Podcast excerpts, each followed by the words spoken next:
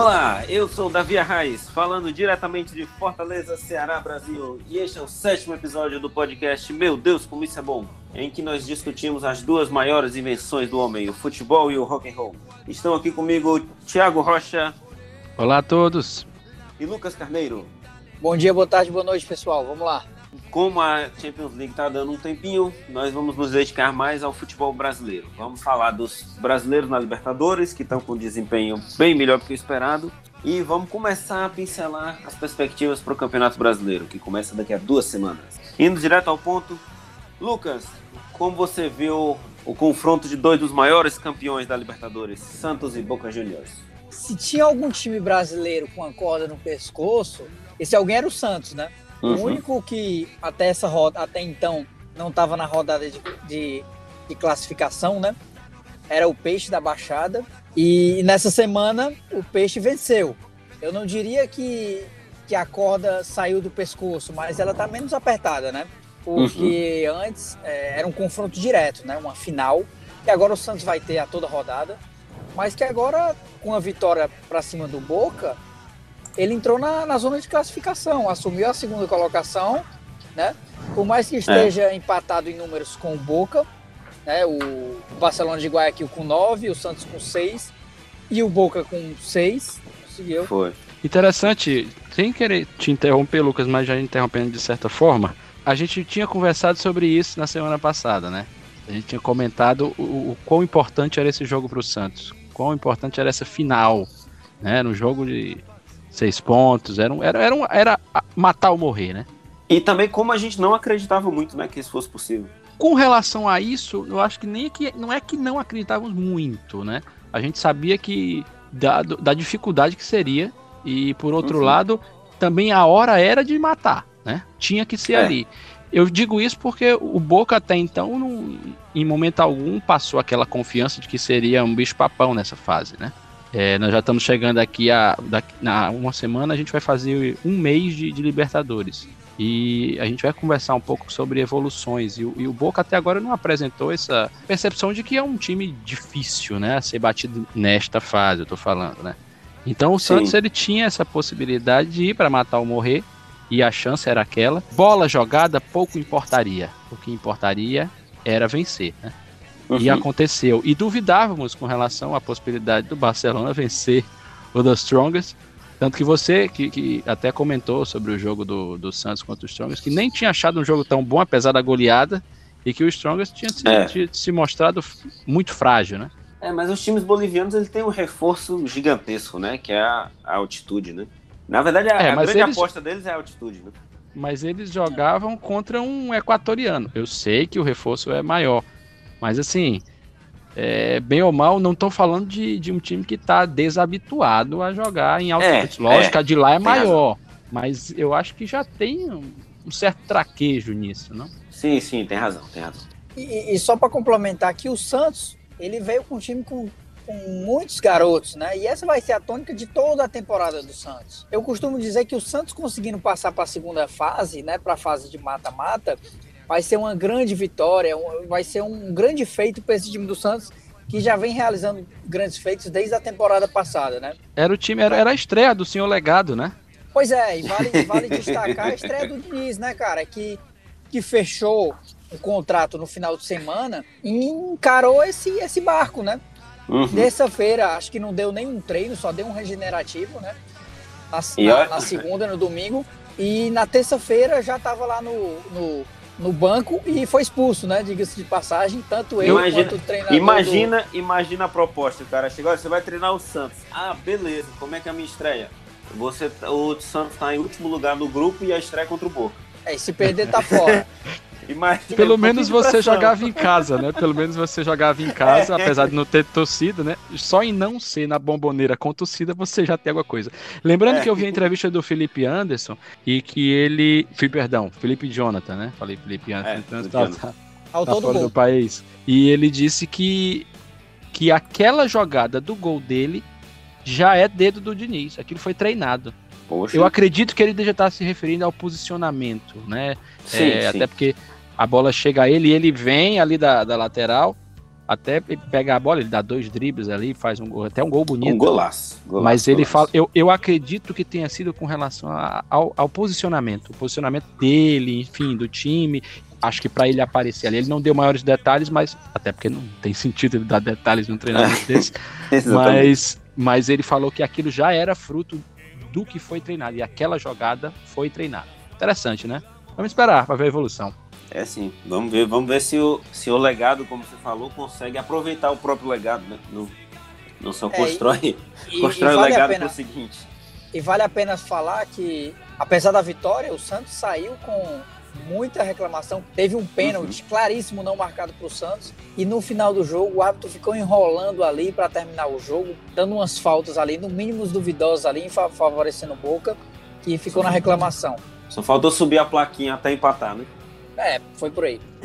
então vamos passar aqui para o único resultado negativo até fala agora na não, rodada. Não fala isso não, porque o Galo ainda vai jogar, né? Dizer, pois até é, agora. até agora, né? Até agora que a gente está gravando. O Inter teve um resultado surpreendente, que foi uma virada, é, sofreu a virada né, do Deportivo Tático. O Inter dominou o jogo no primeiro tempo, fez gol só no segundo tempo, mas dominou o primeiro tempo, teve muita chance. Chances assim na pequena área que até agora não dá para entender como a bola não entrou.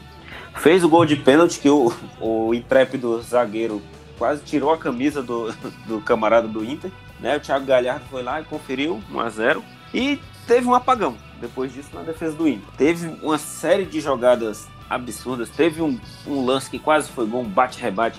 Parecia um pebolim dentro da área e a bola não entrou, sabe-se lá Deus como. Teve um outro bate-rebate que o Lomba pegou a bola pelo rabo ali já em cima da linha. Outro bate-rebate que o, o, atacante do Tátira é, tabelou com o zagueiro do Inter. Né? O, o, cara foi tentar cortar, mas na verdade fez um lançamento em profundidade dentro da área e teve o gol de empate. E no finalzinho teve outro vacilo absurdo. O zagueiro deixou pro goleiro, o goleiro deixou pro zagueiro. O cara pegou a bola, foi derrubado pelo Lomba, que foi era o que dava para ele fazer, né? Quando tentou pegar a bola. Pênalti, e no finalzinho ali, nos últimos minutos da partida, o Tátira virou e embolou o grupo completamente. Embolou o grupo completamente, que já era bem equilibrado. O Inter continua na liderança, mas porque falta ainda o jogo do Olímpia com o Always Ready. Tá bem embolado, tá 6-6-6-3. Olímpia, surpreendentemente, tá na lanterna. Mas se ganhar, empata tudo, fica todo mundo com seis pontos, faltando dois jogos. Então a gente deve ter um finalzinho de, de grupo aí que todo mundo colocava, né? Inter e Olímpia, por serem os mais tradicionais, campeões e tudo, colocava como favorito, mas que a gente está vendo que, como diz o velho bordão, não tem mais bobo do futebol. Exato. E nem sempre as pessoas estão preparadas, né? É, exatamente. Exatamente. Já o Always Ready. Ah, muito bem. Olha aí, muito bem.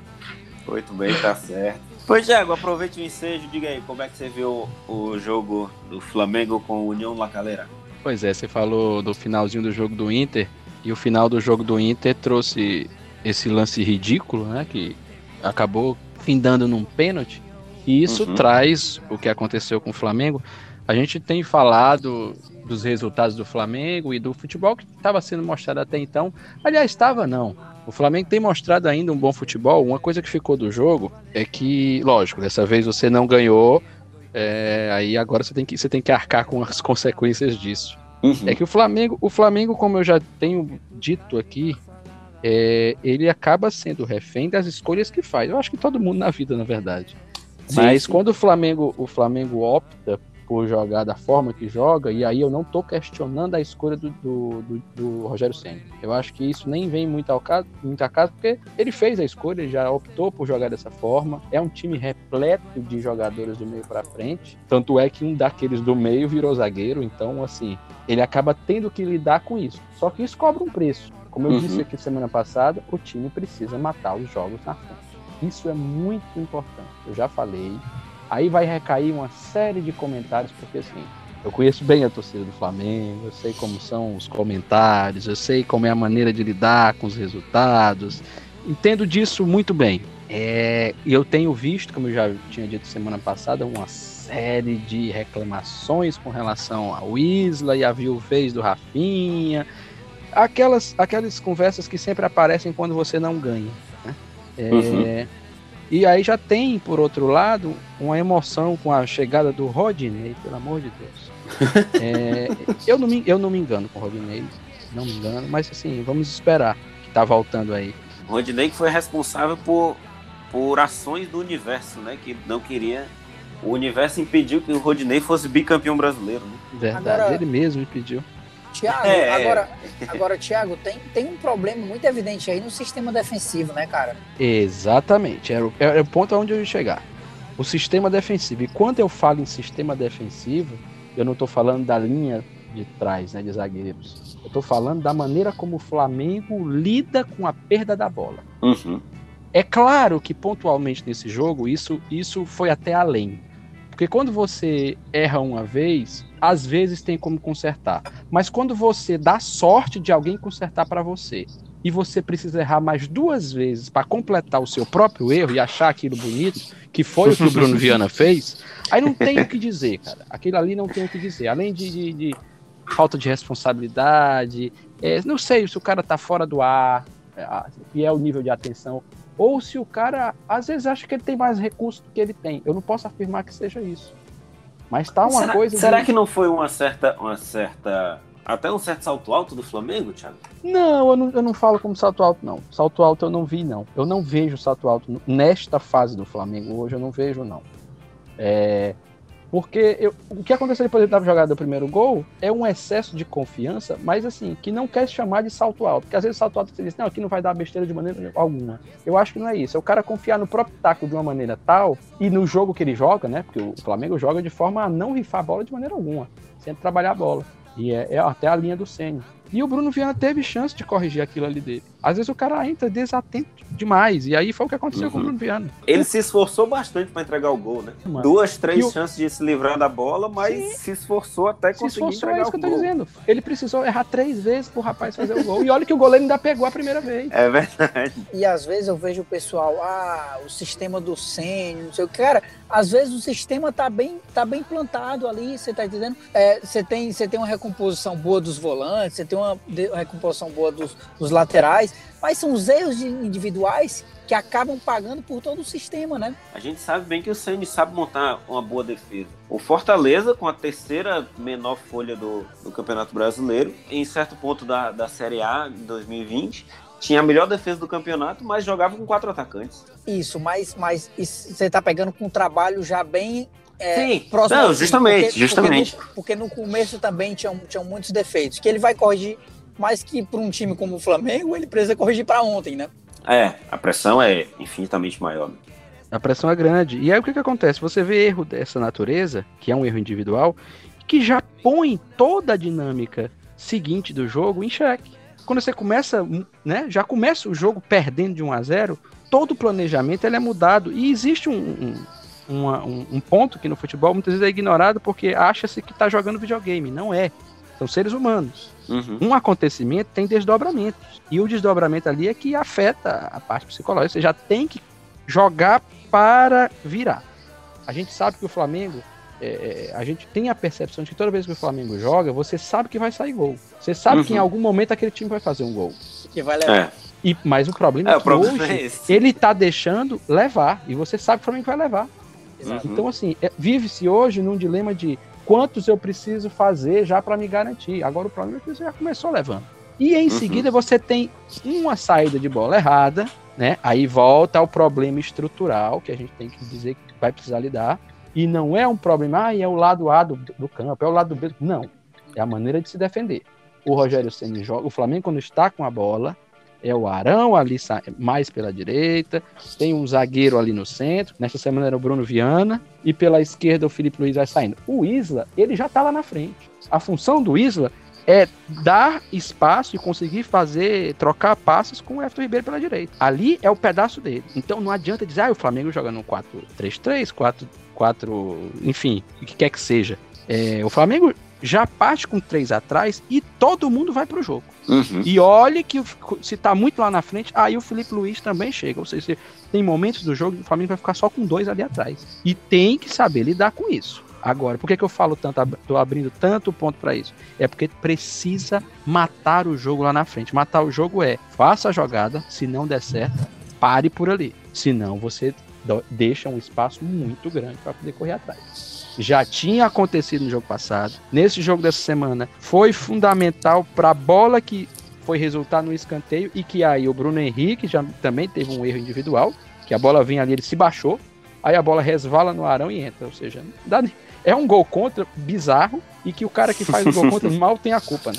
É, é verdade. E para concluir, aí você tem o, o lado do, do, ataque, né? Ou seja, o Flamengo a todo momento buscou ganhar, mesmo perdendo de 2 a 0 ele foi atrás, assim, não, não abdicou daquilo que, que tinha já em mente. Aí você tem a parte individual que já não rendeu a contento, quando você tem uma noite em que a Rascaeta não brilhou como deveria brilhar, e olha que ainda acabou fazendo boas jogadas. É, o Bruno Henrique teve uma noite fraca, realmente, bastante abaixo. E o Gabi é o cara que tem já tem cheiro de gol, né? É. Então não, não, não tem muito o que falar sobre isso. O Flamengo que agora joga vai jogar a final né, do Carioca. Vamos ver no que é que vai dar. E semana que vem deve deve concluir a classificação da, da, da Libertadores sem maiores problemas. A é, grande, jogos, a grande situação agora, né?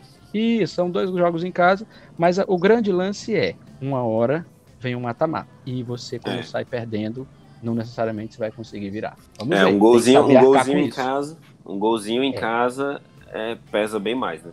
Existe uma lanterninha, né? Tem uma luz ali acesa em que o time precisa se ligar nesse ponto.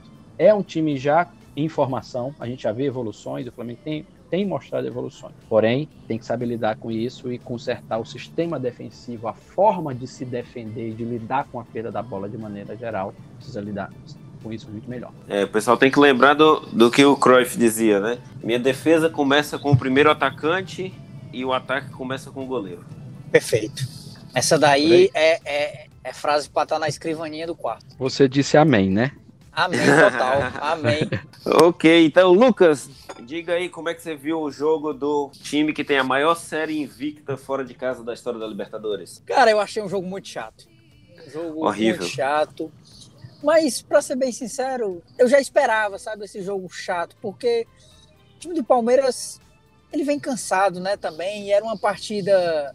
Cara, o time que vem com três derrotas, né, sem, três vitórias, desculpa, três vitórias consecutivas, o normal é que em uma partida ou outra, ele, ele vai tirar um pouco o pé, ele não vai botar tanta intensidade, né, uma viagem uhum. muito desgastante, levar uhum. de uma uhum. forma natural, sabe, esse, essa performance, porque foi outra vitória, né, então, é. é o único brasileiro que mantém-se ainda 100%, então é digno de uhum. aplausos. Mas a partida foi, foi dura de ver, né? É, teve um grande time brasileiro que foi jogar de peito aberto lá na altitude e não teve um resultado tão bom, né? Há pouco tempo. É, o peito aberto estava muito aberto e ainda estava em processo também. É um, não, pois é, é, justamente. Palmeiras fez o que, o que tinha que fazer. Fazer graça, né? Não adianta é, fazer graça, vi, tem que jogar. Cara, eu vi, eu li uma frase muito boa de um jornalista que eu, que eu admiro bastante, principalmente o texto dele, que é o Mauro Betti, que ele disse: o Palmeiras não joga muito porque joga demais. Né, o Palmeiras é um fez, pouco disso. Um Palmeiras fez disso. nove jogos em 21 dias. Não, é impossível você ter um bom rendimento com tanto jogo assim. Tá, não é só impossível. o Palmeiras. Mas, mas, vamos lá, Davi. Não é só o Palmeiras que joga muito, não. Muito, quase todos os outros times também jogam e, e, e, e apresentam um futebol bom. Então, Palmeiras é o time que mais jogou futebol em 2021 no mundo. Tá, mais uma ou duas partidas a mais, uma ou duas partidas a mais que o São Paulo, uma ou duas partidas a mais que o Flamengo, entendeu? É, o São Não Paulo é... tá quatro jogos sem ganhar. É, e joga um futebol eu, bom. Eu acredito que o que esteja acontecendo com, com o Palmeiras é bastante fruto das escolhas do técnico uhum, e do uhum. perfil do uhum. técnico, né? Sim, é, sim. A gente está vendo que ele está optando agora por jogar com, com três zagueiros, né? Já, já algumas partidas que ele está optando por fazer isso. Três zagueiros de origem, né?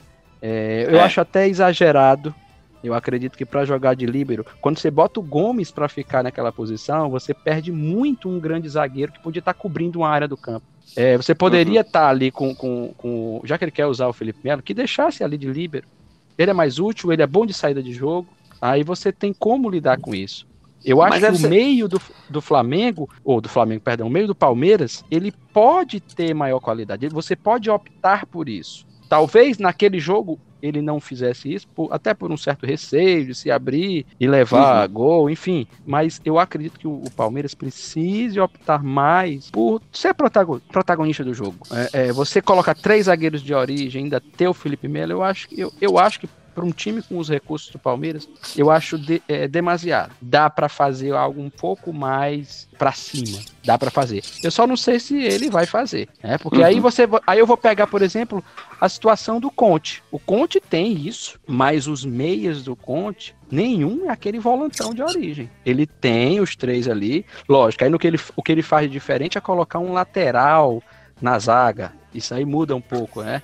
É, mas de forma a equilibrar a maneira de defender. Eu acho que o Palmeiras ele não pode exagerar nisso. Vamos torcer que essa partida terrível seja consequência tanto do acúmulo de jogos quanto do receio de jogar na altitude, né? O mas Rony, pode muito bem viu... ser. Pode muito é, bem pois ser. É, ele, é, é muito provável que seja, né? Ele, ele, ele, assim, até agora o Abel Feira já provou que é um cara de resultados. Né? É um cara que, sim, sim. que tá ali para ganhar, como todos estão para ganhar as competições, lógico. Mas ele já chegou impondo essa forma de jogar. Não, não sei se a gente vai poder esperar dele é, aquilo que a gente está desejando que ele dê, que é o passo além ele conseguiu os títulos, é, ele já está classificado para a próxima fase, ou seja, uhum. supostamente ele poderia é, já começar a tentar algo diferente, só que eu não sei se ele vai fazer isso, eu também não sei se na prática já deu tempo, porque a gente tem o costume de estar tá dizendo que, ah, não, já, tá, já deu tempo, já deu tempo, mas assim, não somos nós que estamos lá no dia a dia, eu acho que isso a gente tem que considerar um pouco. A coisa não acontece assim com um, um passo de mágica. A gente vai poder cobrar algo diferente do Palmeiras, é, enfim. Acho que mais de adiante, quando a gente já tiver com Campeonato Brasileiro rodando. O que acontece muito de, dos técnicos fazerem a seguinte opção: cara, eu não consigo nem montar um time direito. Eu vou preparar todas as minhas peças para que elas possam assim se substituir dentro daquilo que eu tenho muito bem estabelecido. É. Eu acredito que ele opte por esse lado. Vamos aguardar. O Palmeiras já está aí. Eu acredito que ele vai atrás de conseguir o 100% para se classificar em primeiro. E tem uma fase. chance bem boa disso acontecer, né? Que agora são dois jogos em casa, assim como o Flamengo. Pois é, isso aí veio muito a calhar com a opção que muita gente condenou e ficou naquela, né? É ou não é, enfim, muita gente condenou que o Palmeiras, quando estava naquela para se classificar ou não na segunda fase do Paulistão. Isso vem a calhar, mas assim, combinaria muito com a opção que já foi dita. Se eu digo que vou jogar, é, a, a, com, assim, vou dar todo o meu, todo o meu esforço para Libertadores, é, o, o Paulistão vai realmente ficar em segundo plano com essa questão de jogo quarta domingo, é, quarta domingo. Mas aquela coisa, viu, Thiago? Ah, tudo bem, você pode terminar com 100% na primeira fase, mas pode pegar um River. Ah, sim, é outro tá campeonato. Bem, pode é, pegar um Boca. É outro campeonato. Entendeu? A gente vem então, falando é. isso. Então você tá 100% é ou é aquela coisa que eu tava falando da última impressão na semana passada, né? Então você tá 100% ou 88%, cara, tá bacana ali, entendeu? Tá, tá, tá, uhum. tá, tá, evoluindo. Ah, que, se fosse um que... empate, se fosse um a um, também tava tudo certo, entendeu? Vamos pra próxima. A gente não sabe se tá evoluindo, no caso do Palmeiras. Exato. Tá exato, passando, exato. tá ganhando, lógico, isso é louvável. Se tá evoluindo, a gente vai ver aí quando chegar a próxima fase. Exato. Ainda mais numa temporada em que não, não existe tempo de treino, né? Viagem, viagem, viagem, viagem, jogo, viagem, jogo, viagem, jogo. Essa loucura é. do Campeonato Paulista, todo condensado em 30, 40 dias no domingo, joga na terça de novo, não tem, não tem quem aguente. E vamos em frente. Lucas, como é que você viu o Soberano contra o time mais odiado pelo, pelo Ciro Gomes, os Rentistas? Gostei do, gostei do Soberano. Tiago, me diga aí, dois jogadores do São Paulo titulares, você conhece? Não, que jogaram no, contra não, o Rentista? Não, não, não, contra o Rentista não. Na temporada. Ah, você, você tem Daniel Alves, tem Luciano, tem o Volpe, tem o Miranda, enfim. Vários jogadores. Desses aí, nenhum. Aí você poderia acrescentar aí Lisieiro. Lisieiro. Enfim, exato. Reinaldo. Reinaldo. Nenhum deles estiveram em campo ontem. O São Paulo teve o Crespo, né, comissão técnica, teve uma estratégia de inovar, digamos aqui, digamos assim. Ou porque... então eles escutaram o programa passado e calaram nossa boca, dizendo assim, o Paulista é importante sim. Não, é porque. Mas ele falou, né? Ele falou que pro São Paulo, cara, o Paulista é uma Copa do Mundo. Pra sair na fila, uhum. é uma Copa do Mundo. Até a e... Copa Mickey seria, né? E é verdade, cara. E, quem não e, por ganha. exemplo, então ele tá indo, ele tá sendo inteligente nessa forma em saber lidar com, com todas as frentes e com a situação. Ah, então a prioridade em determinada rodada era a Libertadores. Ele, ele não teve medo e poupou contra o Corinthians fora de casa causando até indignação de muitos torcedores. Agora ele faz o contrário. Ele vai ter jogo decisivo no Paulista. Ah, aqui na Libertadores está bem encaminhado. Eu vou fazer isso e os caras nem viajaram. Entendeu? É uma, a gente é brinca, mas é, é parte do, do, do, lidar com todas as competições. Se é importante para ele, é, realmente tem que, tem que fazer isso. É, e, e, o que é que vai diferenciar assim? É, tudo bem, posso, posso ser um. Posso pegar um adversário mais fácil nas oitavas, mas o que é que, o que, é que vai diferir ele, sei lá, se classificar com 14 pontos, ele se classificar com 18. Essa questão que você falou aí, qual é a diferença entre classificar com 14 e com 18? Mudou bastante. É, depois, acho que tem umas duas ou três temporadas em que o, o emparceramento para as oitavas de final agora é sorteio, né? Não é mais o melhor primeiro contra o pior segundo, né? Agora é, é sorteio, os oito no pote do primeiro lugar e oito no pote do segundo. É importante se classificar ali em primeiro, né? Uhum. E e eu acho que está bem encaminhado. Por exemplo, e o adversário mais importante, que é o Racing, você não perdeu fora de casa, você traz o confronto para definir é, a primeira colocação no Morumbi, na sua casa. Uhum. E na semana que for o confronto, com certeza ele vai priorizar esse confronto. Você tá entendendo? Então, ontem foram só o time, time B para C do São Paulo, né? E Inclusive, ter... você falou em C, eu fiquei sabendo, depois eu fui olhar, não assisti ao jogo, mas depois eu fui, fui olhar as estatísticas de maneira geral. O, o, tinha gente reclamando que o Hernani só entrou já no finalzinho, ou seja, ele é reserva do reserva. É, eu acho é que já sim. dá pra. Já, a gente tem que respeitar o tempo também, né? Eu não sei como é que tá sendo o desempenho do Hernani de maneira geral, mas assim, há um tempo que ele já vem descendo a ladeira. Não que seja um, um, jogador ruim, porque ele é um jogador cheio de recursos, mas o tempo ele vai comandar, ainda mais quando você tá falando em algo físico. Tem gente é. já pedindo passagem no meio de campo, eu, eu suponho, e que é, é, normal, é da vida, né? Todo faz parte. É o fim uhum. do ciclo. Eu só, eu só acho aqui, e aqui vai uma opinião mais uma opinião mais entrando, sabe, no, na questão pessoal. Não sei nem se eu poderia fazer isso, porque eu não sou o Hernandes, mas ele não precisava passar por essa situação, talvez, né? Então é um fim de ciclo que acho que não caberia a história dele tá nessa situação. Eu acho muito legal da parte dele de, uhum. de, de, ver a coisa além disso, que não é ele, né? É o time, ele tá respeitando o que tá acontecendo. É como é. se ele dissesse, eu posso. É, é para isso que, que o São Paulo precisa de mim para esses 15, 20 minutos no jogo fora de casa e tal. Eu posso colaborar desse jeito? Então pronto. Eu sou o Hernanes, bicampeão brasileiro, grande jogador da história do São Paulo e tudo. Mas se o que eu posso oferecer agora é isso, então Tô aqui, tô à disposição. É, isso é legal. E vamos em frente. É, é, é Outros grandes jogadores já fizeram isso. A gente já vê o mundo uhum, afora.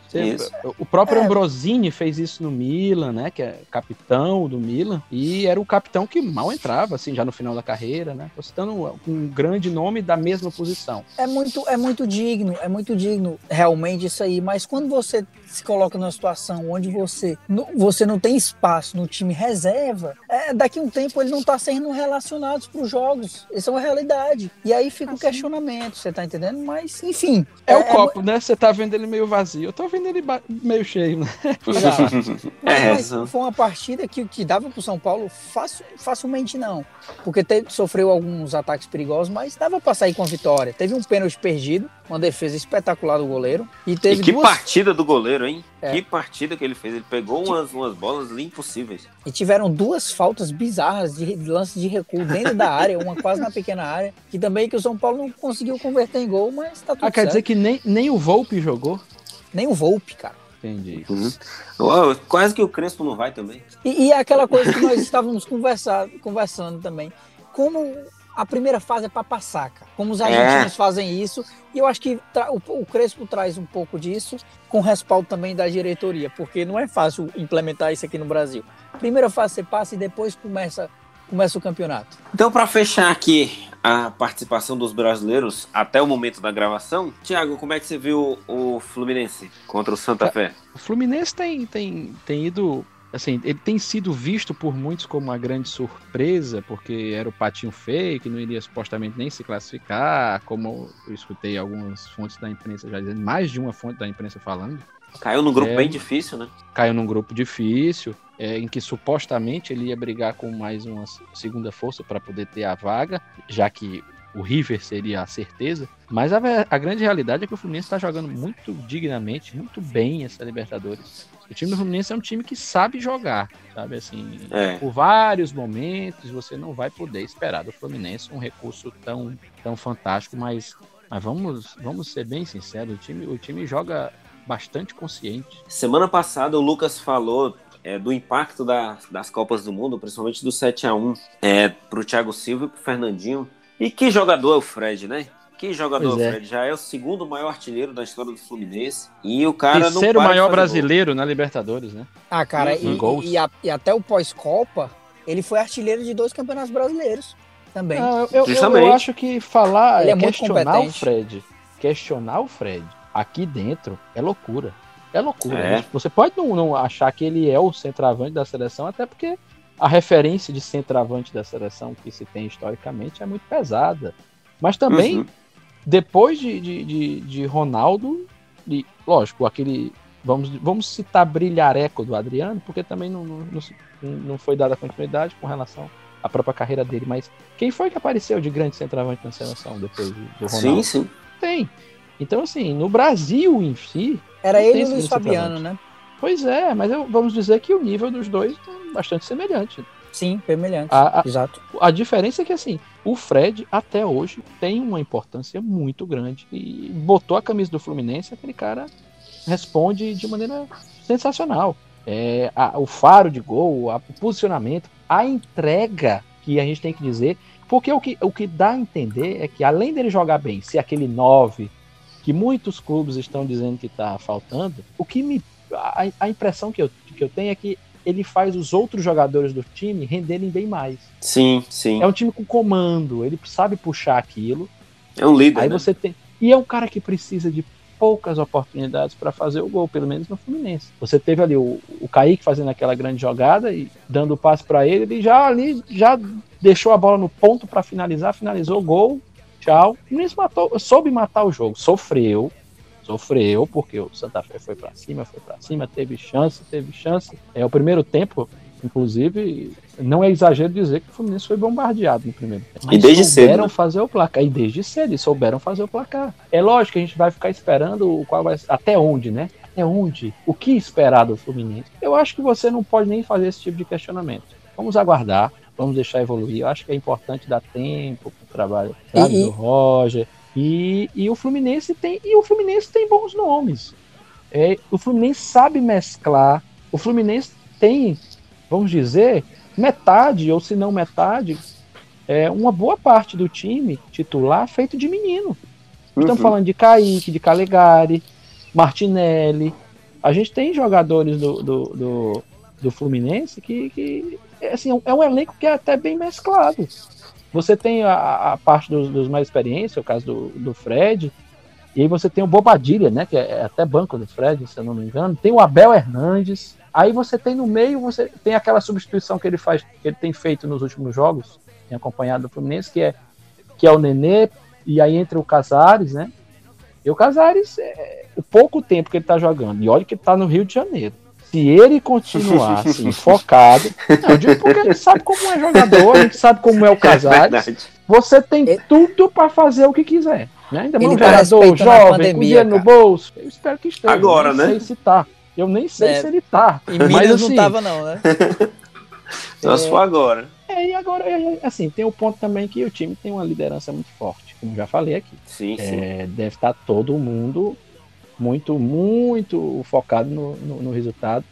É um time já praticamente na, na próxima fase. Então, há o que esperar. Eu acho que esse time do Fluminense tende a crescer. Fica naquela, ah, será que vai até aí? Eu acho que tende a crescer. É um time também, assim como o Palmeiras, muito focado no resultado, mas que faz isso de uma maneira distinta porque tem recursos diferentes. Eu não acho que o Fluminense seja um time é, ah, só dá para esperar até aí. Eu acho que o Fluminense ele tem, ele tem como afrontar muita coisa para cima de, de, de, muitos clubes. E sim, eu já sim. vou falando, Flamengo se prepare para essas finais. É.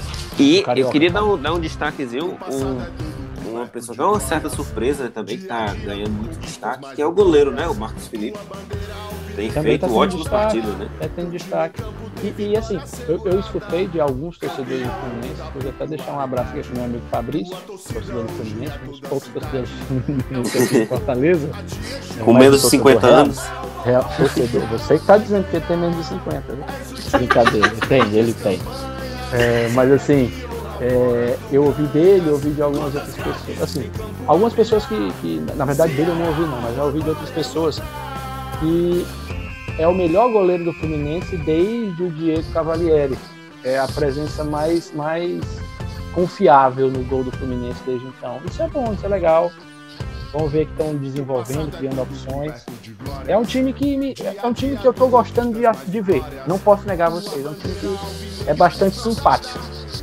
Então, para a gente começar é, a tratar do Campeonato Brasileiro que está chegando, a gente vem sempre falando dos sete brasileiros que estão participando das Libertadores. Vamos trazer agora, é, trazer aqui para bem perto da gente, vamos falar um pouquinho do, dos times cearenses que vão disputar o Campeonato Brasileiro, Ceará e Fortaleza. O que, que vocês têm a dizer a respeito? Já tem muita coisa aqui para ser observada, né? Desde a janela de transferência, que foi muito movimentada. E eu queria começar falando do Ceará, cara. O Ceará que não vem numa semana tão boa. Uhum. Veio, começar veio... falando assim, que a Mandinga e o, e o Olho Gordo deram muito certo, não foi? O Isaías. Porque o Isaías correto. já estava sentindo o ar da inveja por aqui semana passada e deu no que deu, né? É, é. quebramos a cara bonito. Foi. Lindamente. Foi... Nunca fiquei foi... tão feliz em errar um palpite. Foi um duro golpe pro Ceará, mas eu acho que o, to o torcedor do Ceará tem que absorver esse golpe, mas tem que olhar grandes perspectivas aí pro futuro, porque desde janeiro, desde o começo do ano, né? Que o Ceará tem, tem se mostrado muito bem. Muito bem no sentido de que foi o mercado, pegou contratações pontuais e que estão rendendo. Vieram, uhum. botaram a camisa e estão rendendo. São eles o, o, zagueiro Messias, que ali com o Luiz Otávio tá formando uma dupla de zaga de alto nível, de Série A. Tem também o volante William, que ao lado do Charles tá muito bem também na posição. E o nervosinho do, do Speed Mendonça, né? do Mendonça que, que apesar Eu acho do... que ele tá mais pra zangado do que pra nervoso. É, apesar do, do papelão ali na última semana do pós-jogo, ele tem jogado muito, cara. Ele tem jogado muito, veio do Bahia, né? Uma contratação pontual, uma contratação de peso pro futebol cearense. Sim, sim. O time, o time do Ceará ele tá muito bem encaixado. Eu, eu, desde a grande campanha no passado na Série A, eu acho que, que, que o Ceará tá se portando ali a linha, a linha tênue dele e ele tem tudo para ir mais longe na, na Série A esse ano. Vamos alguns detalhes ali com mais as diferenças nos jogos, né? Porque você você tem ali o Viseu e o Clebão, eles não Começa estão por aí. É. Tem que parar com esses dois. Se, se você quer fazer diferença e bota o Viseu aí. É, eles, eles é não é estão. Difícil, né? Eles não estão à altura da linha que o abastece. Qual a linha que que o abastece. É exatamente com o Vina Mendonça ali, você tá entendendo? Então precisa. O Vina, o Vina foi um dos destaques do Campeonato Brasileiro, né? Do último. É, no, no Globo Esporte, na seleção do Globo Esporte, ele esteve, né? Ele uhum. esteve na seleção do campeonato. E o Ceará fez uma baita renovação com ele, certo? Tem, tem muitas críticas do torcedor do Ceará por ele então, não estar tá sendo tão efetivo em gols, mas ele é muito participativo. Ele é um, é um cara totalmente diferenciado. Então, a perspectiva do Ceará muito boa, tá muito bem na Sul-Americana, tem tudo para se classificar aí. O grupo, um ótimo grupo, treinador. É, o grupo, o grupo embolou um pouquinho com o empate do Ceará essa semana em casa, que não foi um resultado tão bom, mas tem tudo para se classificar. Que o Ceará prioriza essa competição e tem que priorizar. Acredito muito no, no Ceará para o restante da temporada. E Thiago, o que você espera do Ceará Sporting Clube? Tudo que aconteceu na última semana com o Ceará, eu acho que não, não deve e não pode ser levado como parâmetro da, com relação às expectativas. É, primeiro que, que, são competições bastante distintas. O outro lado é que o Ceará vem de uma crescente. Isso a gente não pode negar. O ano uhum. passado o Ceará apresentou um futebol bastante interessante, muito competitivo. Tanto é que continua sendo competitivo, talvez até mais competitivo do que o ano passado ou, e do que se imaginava para esse ano. Então, existe, existe um outro ponto forte que é o Ceará fez contratações. Elenco tem, e apesar da minha brincadeira com relação às opções de centroavantes, né, até falando do próprio Viseu, do Clebão, você tem o Jael, eu acho que são que uh, para a questão orçamentária do Ceará são boas opções. Eu acho que o time tem uma base muito montada e isso para mim é o grande diferencial. Tem um técnico muito competitivo, técnico que tem controle absoluto sobre, sobre, sobre o elenco. E aí precisa saber se ele vai ter o mesmo aspecto que foi fundamental no ano passado, que é a parte física. A parte física a gente sabe que tem a questão do trabalho dos profissionais, e isso tem que ser bastante elevado. A equipe brilhou ano passado. Espero uhum. que se uhum. mantenha assim para esse ano. Mas a gente sabe que isso também tem uma questão de sorte. Quando não acontece de você ter a mesma equipe à disposição, ou seja, o, o Ceará não sofreu com desfalques no ano passado. E se for para sofrer com desfalques neste ano que não sejam significativos, e ainda assim ele tem peças de reposição. Ok, que não existe ninguém no nível que o Vina apresentou ano passado, nem o próprio Vina até agora mostrou o nível do ano passado, mas espera-se que o time chegue até aí. Teve, vamos, vamos passar rapidinho sobre a questão da, da, da derrota né, na, na final eu acho que também ali foi uma coisa muito circunstancial, foi questão de jogo. Exato. É, e foi um nos pênaltis, bom, né? Foi não era um pênaltis. jogo bom, né? não, já não era um jogo interessante, não era um jogo bom, era um jogo competitivo, um jogo brigado, é um jogo com excesso de falta. Aí, e, e, você viu que o Ceará acabou levando gols, primeiro num, num, pênalti que, vamos ser bem sinceros, aquilo ali é discutível, é só se você quiser ser bondoso, porque aquele é um, um, um chamado pênalti mandrake. Eu achei aquele pênalti contra o Ceará imoral. Até. Ali é puramente aplicação da regra. Mais nada. É, é, é, é o chamado Zé Regrinho. Eu não sei também que eu não, tô aqui pra. Mas pra, você fala né? como se fosse coisa ruim, né? Mas é porque a regra não devia ser, ser dessa forma. Ah, sim, não, tudo bem. Aí, aí é E tem questão. a questão também do VAR, né? Que aí você. O VAR tem o grande problema de. Ah, o lance em câmera lenta, ele, a, na, ao meu ver, ele faz de tudo para que você interprete como pênalti. Não só esse lance, como outros vários, mas não é essa sim, questão. Sim. E aí você tem o segundo gol e um contra-ataque de, de, de almanac, né? Um contra-ataque assim de você faça um contra-ataque bem feito, foi o que o Bahia fez no, no segundo gol. E o Ceará ainda teve a chance, ó, diminuiu ainda, e por muito pouco não empatou. Ainda tem uma cabeçada ali do, do Clebão aí que vocês estavam dizendo que quase entrou. É, então, assim, eu vejo, a gente até falando a brincadeira do copo meio cheio, eu acho que a, mesmo com a derrota, né? Perdeu nos pênaltis. O copo do Ceará ele não é meio cheio, não, ele é muito cheio. Sim, sim. Basta saber se isso, se essa derrota não vai impactar no curto prazo e uma eventual desclassificação na, na Sul-Americana não, não venha a, a, impactar. Eu acho que não vai e eu espero que não. Então, assim, dessa forma, eu acho que o Ceará, de maneira geral, tem, tem tem tudo para ter bons pensamentos e fazer uma competição muito similar ao do ano passado, se não melhor. É, não, não vai ser nenhuma surpresa o Ceará conseguir beliscar uma vaguinha na Libertadores. Né? Não, inclusive né, pelo excesso de vaga que a gente já falou aqui. Pois é, além disso. É, aí, é que, aí é que ajuda, mas o Ceará tem bola para estar tá nessa, naquele meio. Se vai, eu já não sei, mas que tem bola, tem. E vamos falar também do Fortaleza Esporte Clube. O que, que se pode esperar do argentino Juan Pablo Voivoda? É, junto dele, né, assim, tem ele e tem a análise do time. A gente tem que até falar de uma maneira assim, isso se completa, né?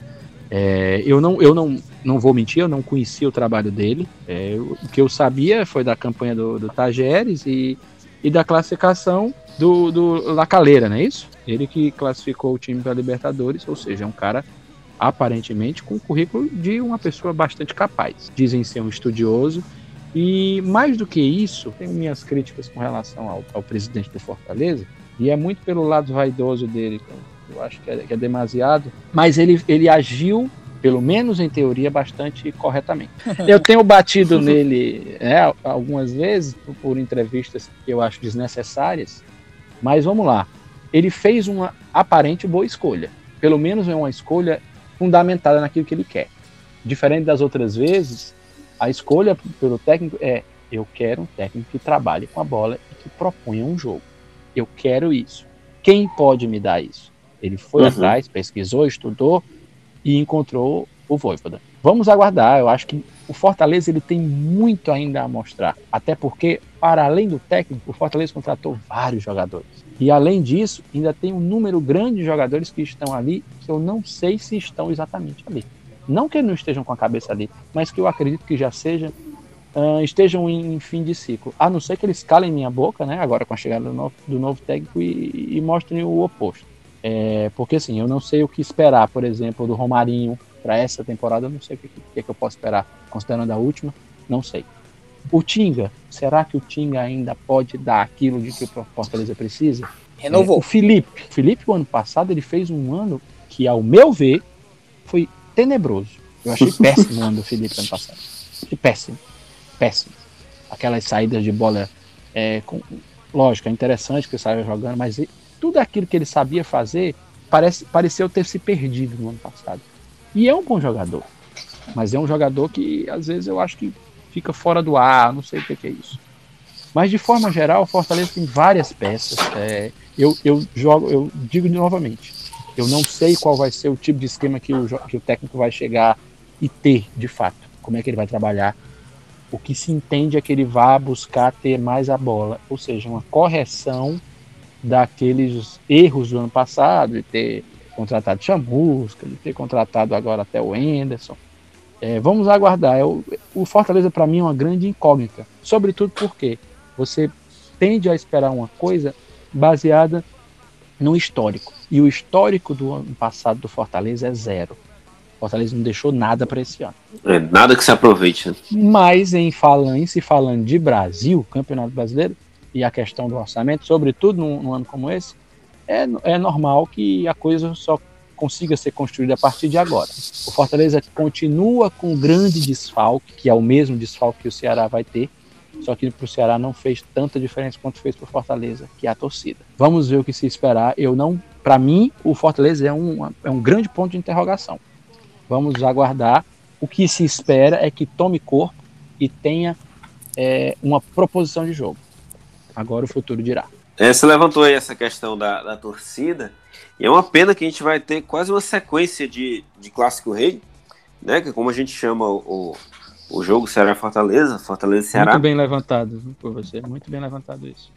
Pois é, vai ter agora dia 15 de maio, vai ter, vai ter o jogo do Campeonato Cearense. E teve o sorteio na Copa do Brasil que colocou os times frente a frente, né? Dia 2 e dia 10. Vamos ter, se não me engano, a primeira vez em Copa do Brasil, né? Que eles se enfrentam.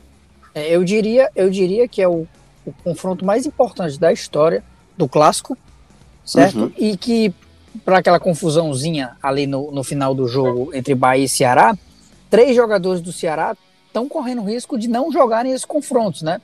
Porque se o hum. STJ é, afirmar punições para três jogadores, Gabriel Dias, Jael e Speed Mendonça, eles estão fora do, do, dos jogos, do jogo ou dos jogos. Uhum. Agora, só, só passando um pouco o link aqui pelo, pelo Fortaleza, é, o, o Thiago falou aí da diretoria, eu gostei também da ideia, mas a diretoria pecou ao, ao, ao chegar no ponto que você não, não aproveitou nada do trabalho bem feito que, as, que a diretoria recebeu os louros por isso. Tudo bem. bem se a diretoria não recebeu o louro, com toda certeza o, o, o presidente iria a público jogar para ele mesmo o louro, porque é, é o que ele, ele mais fez, né? Ele recebeu, mas, por exemplo, o, o que o Fortaleza tem de bola esse ano, cara, é zero.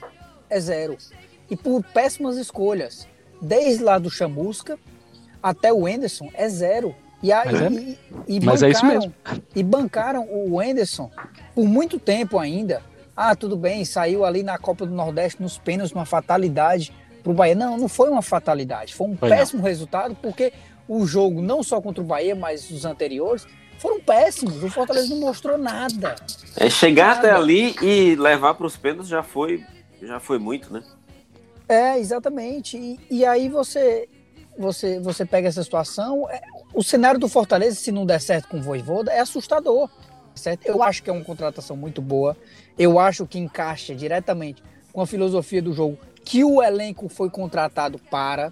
Você tá uhum. entendendo? Porque não, não mudou muitas peças do ano passado para esse ano. Veio uma contratação como o Robson, veio uma contratação com é, o Elton Nem. Mas, mas chegaram, chegaram assim, algumas contratações, né? Eu acho que chegou um bocadinho é, de gente, né? Pode não Jussa, ter saído muita gente, mas chegou um bocado, né? O Jussa, que, que já chegou botando a camisa, né? O volante. O Robson também, como eu falei, que veio do Coritiba. Aí veio o Crispim, que até agora, é, ontem fez gol, né, contra o Crato, mas que, cara, é um cenário de incerteza. Se o Ceará tem um cenário seguro, o Fortaleza tem um cenário de total incerteza.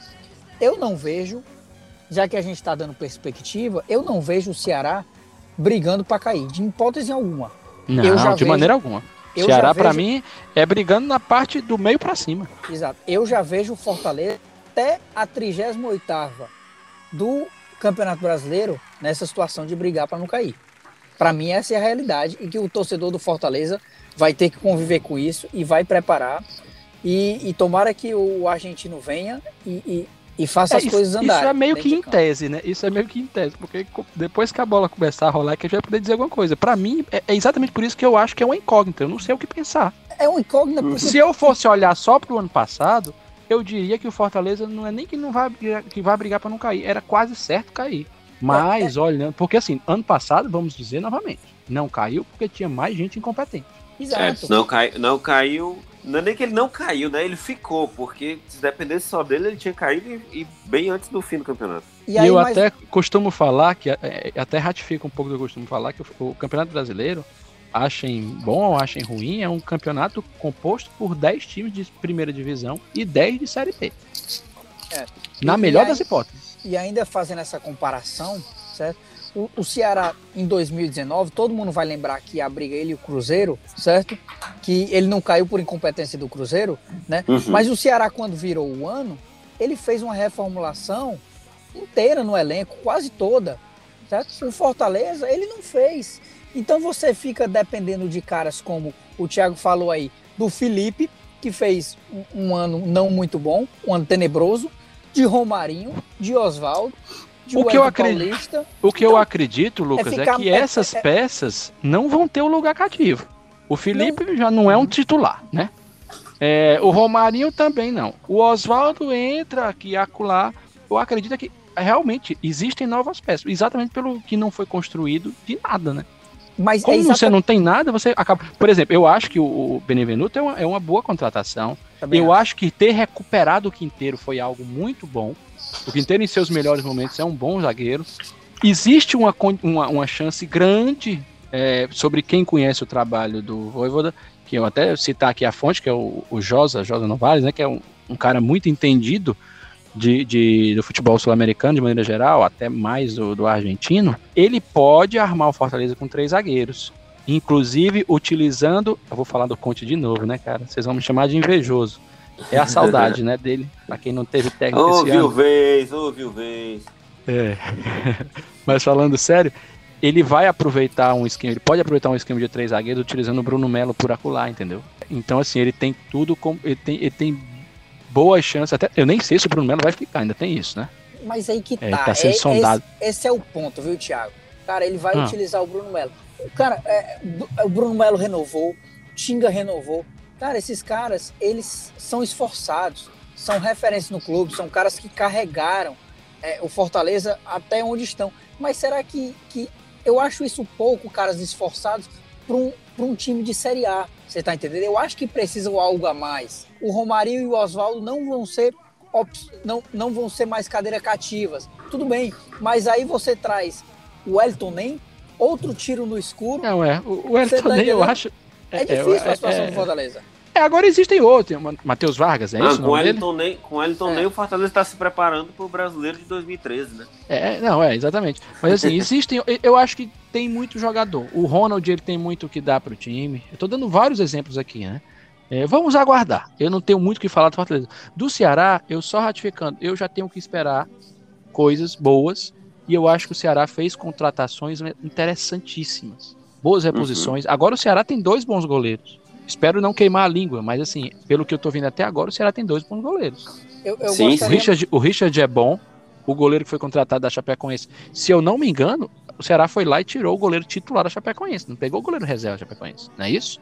O Ceará tem boas chances e é saber se vai ter os mesmos artifícios do ano passado, que é a questão física muito em dia e a sorte e o controle sobre o elenco. Se tiver, dá para se esperar bastante. É, eu, eu- o Fortaleza trouxe também o outro. Você falou do, do Benevenuto, mas trouxe também o, o Tite, né? Pois é, outro zagueiro também. É, Para suprir a ausência Tem do peças. Paulão. Tem, tem peças, meu amigo. Tem peças. Vamos, Eu- vamos saber se na hora que juntar vai, vai conseguir formar. Tá Eu na mão que- do Voivoda, eu acho que tem recurso para ele fazer isso. Vamos saber se a torcida vai ter paciência. Ok, então é isso. Próxima semana a gente já vai analisar mais alguns times, já preparando para a estreia do Campeonato Brasileiro, que quando começar vai ser uma locomotiva que não vai parar, vai ser jogo quase todo dia. O que é E maravilhoso, né? Sim, sim, Campeonato Brasileiro é um barato, é bom demais. É bom demais. E daqui a pouco a gente volta para o segundo bloco pra, com um tema bem polêmico. Dessa vez vamos trazer a polêmica de volta. Até já já.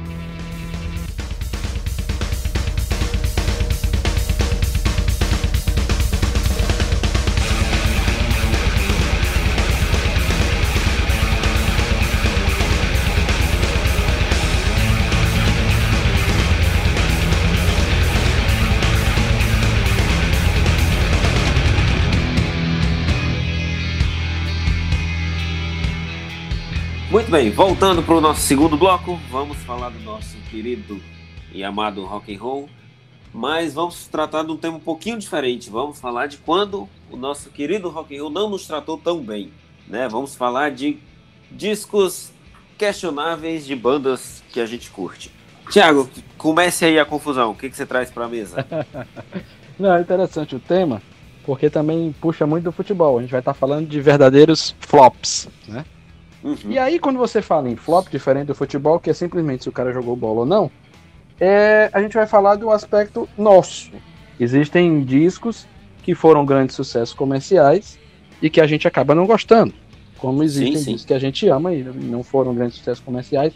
Ou seja, mais uma vez, a gente está aqui dando opiniões, né? É, lógico, baseadas não só no gosto pessoal, mas em outros aspectos. Mas assim, de forma geral, é interessante porque quando você pega grandes nomes, você vai sempre esperar o, uma, o melhor dele. Né? E quando ainda que sim, os momentos sim. não sejam os mais inspirados, você acaba esperando algo mais próximo daquilo que você é, costuma gostar.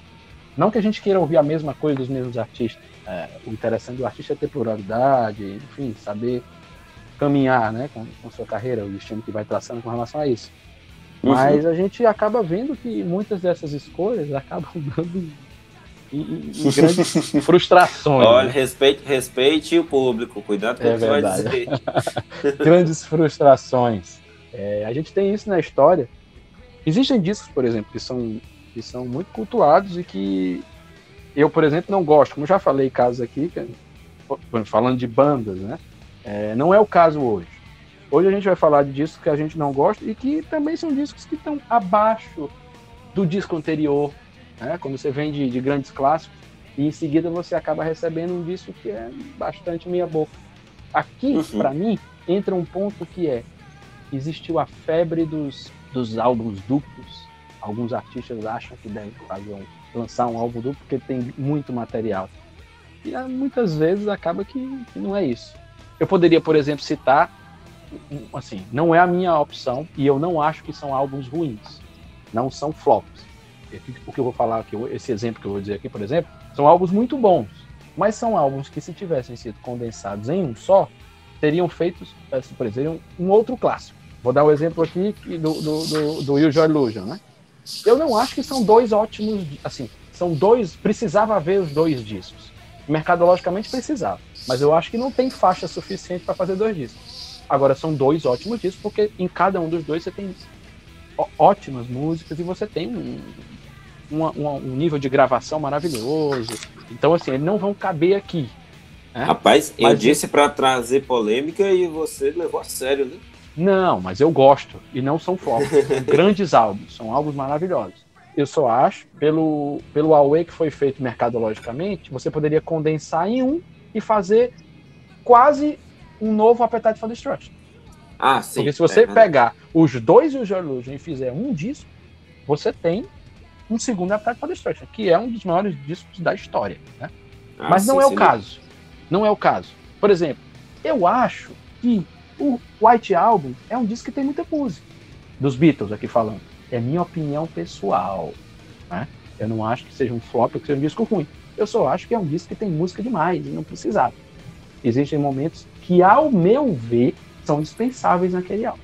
Mas eu sei que não é para assim para todo mundo. Então, quando eu falo em álbuns duplos, é, a gente fala sobre a necessidade deles ou não. E eu fiz essa sim, introdução sim. de álbuns duplos para falar o meu primeiro flop aqui, que talvez, assim, que ele não vai gerar muita polêmica não, na verdade. Vai depender muito do, do, do que cada um vai, vai achar. Mas um grande flop para mim, que eu escutei novamente há algumas semanas, é o Tusk, do Fleetwood Mac. O Tusk é um álbum duplo de 1979. É o uhum. álbum subsequente àquele que é uma das maiores referências sonoras da história da música pop, que é o Rumors. Ou seja, o Rumors é um disco que tem. O Lucas aqui tá, pode, ah. pode até ratificar o que eu estou dizendo. O Rumors é, é, é, é, um, é um dos Obra melhores prima. discos já feitos na história.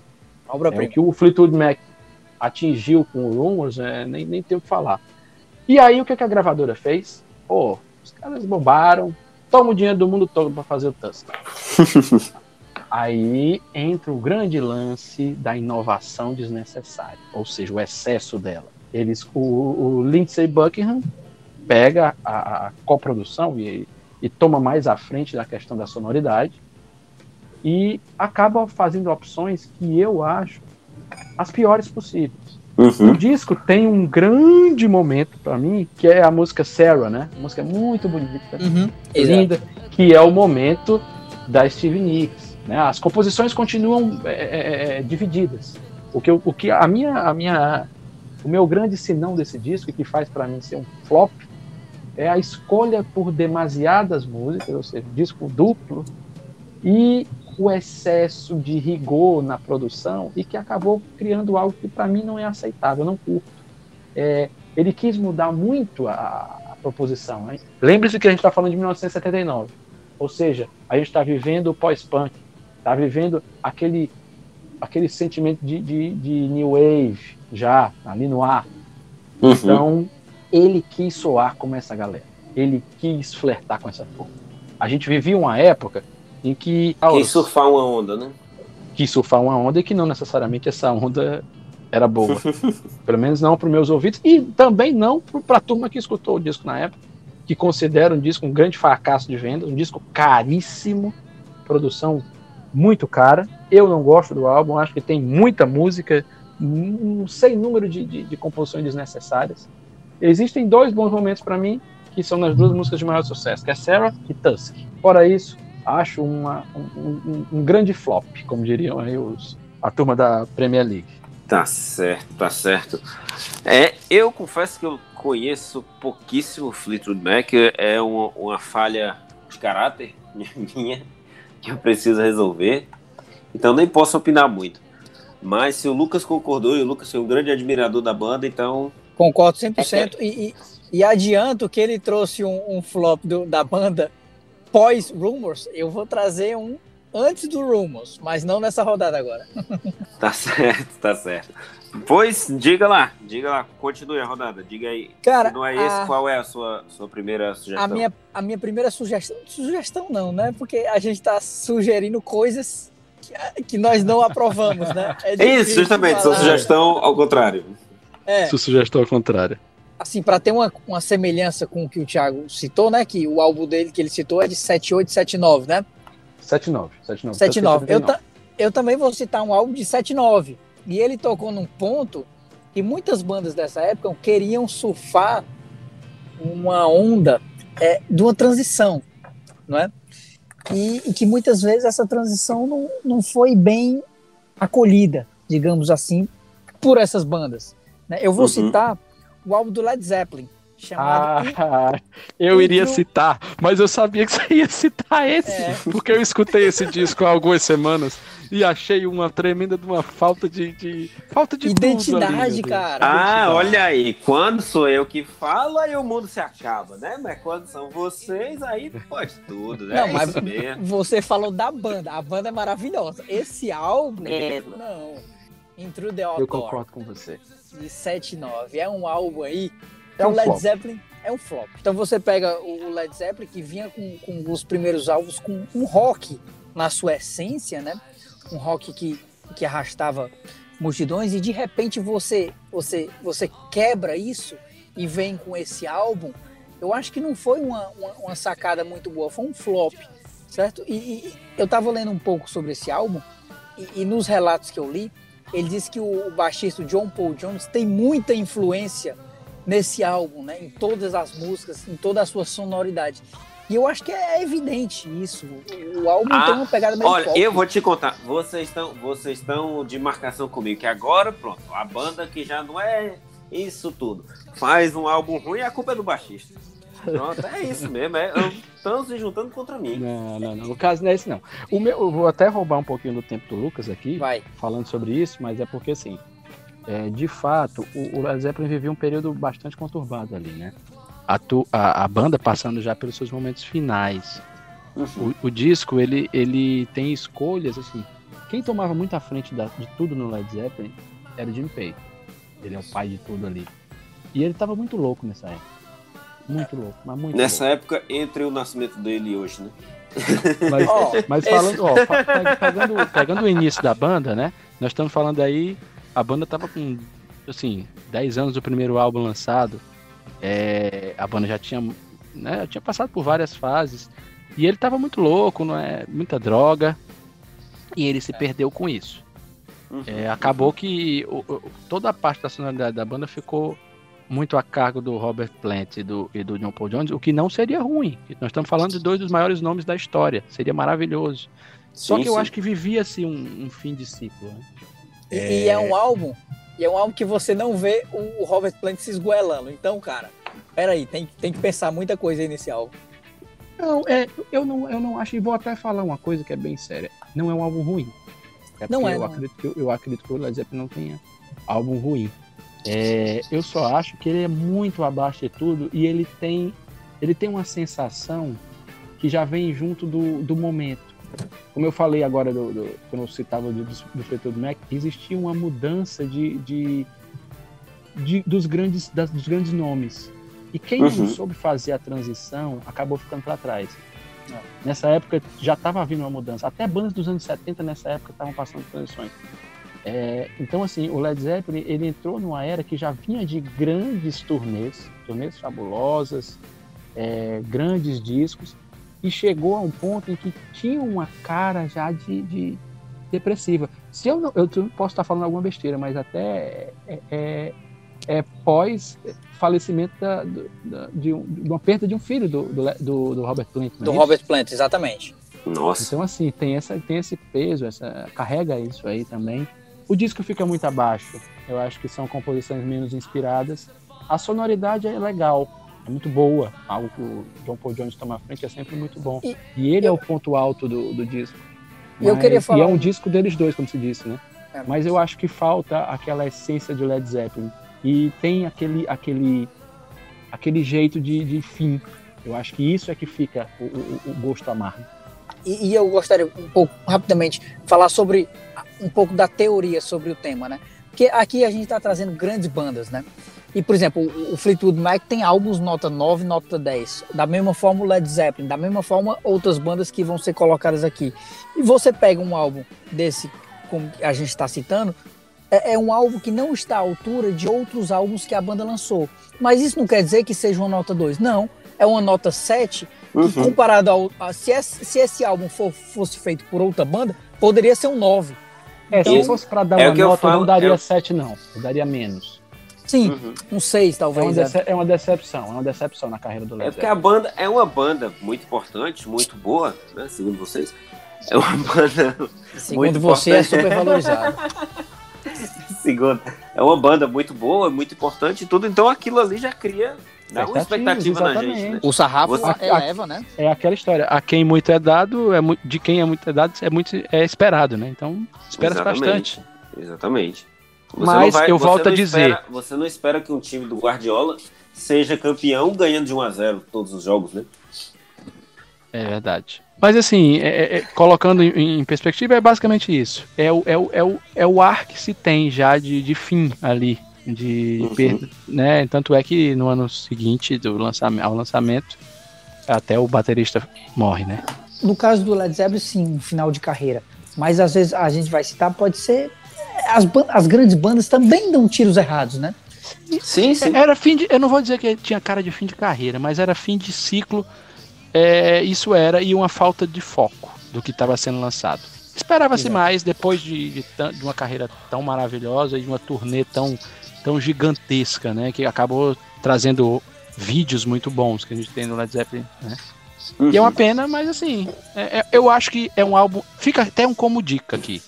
É lógico que o ser humano é assim, né? Quando você diz que o disco é ruim, é aí que a galera vai atrás de ouvir mesmo.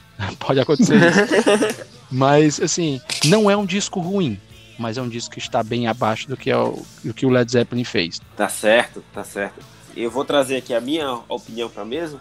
Não se preocupem, não vai ser uma bomba quanto tanto quanto dizer que eu não gosto de Rolling Stones ou Led Zeppelin.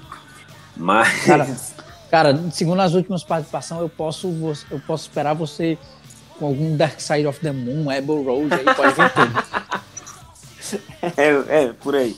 Eu, eu, eu, compreendo, compreendo. É o segundo disco de uma banda, certo? Que vinha de um álbum muito bom e que, cara, quando eu ouvi foi uma decepção gigantesca, que é o álbum, eu não sei como fala em inglês, mas 7800 Fahrenheit. Cara, que coisa horrível, meu Deus do céu. É muito ruim, umas baladas bregas até pro, pro nível Bon Jovi de brega, é brega demais. e o grande o grande sucesso do álbum é aquela música. É a música que todo mundo pula da, da coletânea. Tipo assim. exatamente, assim. exatamente. Era exatamente o que tá anotado aqui. É, cara, que coisa horrível. Até uma vez eu perguntei pro Thiago, Thiago, como é que o Bon Jovi sobreviveu àquela porcaria? Aí ele disse, cara, eles fizeram o Sleeper When Wet em seguida, que era a única maneira também. Eles fizeram um disco que tá na história do rock. Que é uma referência, né? Exato, para muita pra gente. sobreviver aquilo ali, meu Deus do céu. Que coisa pavorosa. É, tem muito tempo que eu não escuto esse álbum, sabia? Faz muito bem. Tem muito tempo. Eu precisaria ouvir de novo para poder falar mais, assim, trazer mais referências dele. Eu tô, não, eu tô... não, não, não, precisa não, precisa não. Ninguém não precisa, precisa dar o... Não. não, não, ninguém. Ninguém. Cara, no primeiro, no primeiro álbum Bon Jovi tinha Runaway. Então, quando... E o primeiro disco, o primeiro disco é bom, cara. Sim, bon Jovi bom, é bom. Muito bom muito para bom. além de Runaway, tem muita música legal. Né? Agora, lógico, muito datado, né? Ah, primeiro demais, álbum, demais, a sonoridade, demais, essa sonoridade do Bon Jovi, como de várias bandas da mesma, da mesma, da mesma linha, né? É, sim, acabou sim. sendo muito datado. Mas assim, você tinha, você tem boas composições no primeiro álbum. O segundo é que eu não tô lembrando bem agora, mas é, realmente não é sempre um álbum que não é muito comentado favoravelmente. Não, cara, é, é um álbum sofrível.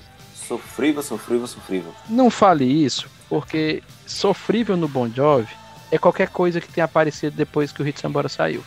Isso não, mas aí não é mais Bon Jovi, né? Aí é, exatamente. É, não, é mais, não é mais Bon Jovi. Inclusive, o próprio John Bon Jovi se tornou uma figura flop, né? É. Vamos assim é. dizer. É. A partir do momento que ele quer se tornar cover do, do Bono, a gente já sabe o que é que dá quando é cover do YouTube. não, é, não pode sair coisa boa. Eu tenho um amigo que morava nos Estados Unidos e comprou o ingresso para ver o show do, do Bon Jovi em São Francisco tudo. E pouco, pouco antes do show o, foi quando o Rich saiu da banda. Ele, não, ele vendeu o ingresso. Não, cara, isso aí não, não vale a pena assistir, não. Aí, aliás, uma autoridade absurda. Nada vale a pena no Bon Jovi depois da saída do Hit Sambora. Isso é a grande verdade. Uhum. Ainda bem que nós estivemos nos últimos momentos dele, né? Sim, um grande ver, momento. Um a gente pôde ver presencialmente. Ah, eu queria. Falando nesse show, eu lembro que foi uma das vezes que meu cérebro teve um bug fantástico. Na hora que eles foram cantar Lay Your Hands on Me, foram tocar Lay Your Hands on Me, quem, canta, quem canta, cantava no show era o Rich, né? Nesse, nessa turnê ele cantou, ele, ele, ele cantava essa, ele chegou a cantar ou I'll Be There For You ou ela, ou ele chegou até a cantar, se eu não me engano, These Days na turnê. No, no show aqui nós fomos, quem cantou foi o John. Mas uhum, que era um uhum. show muito grande. Morrendo, mas ele cantava cantou. alguns. É, vamos dar, vamos bater palma, cara.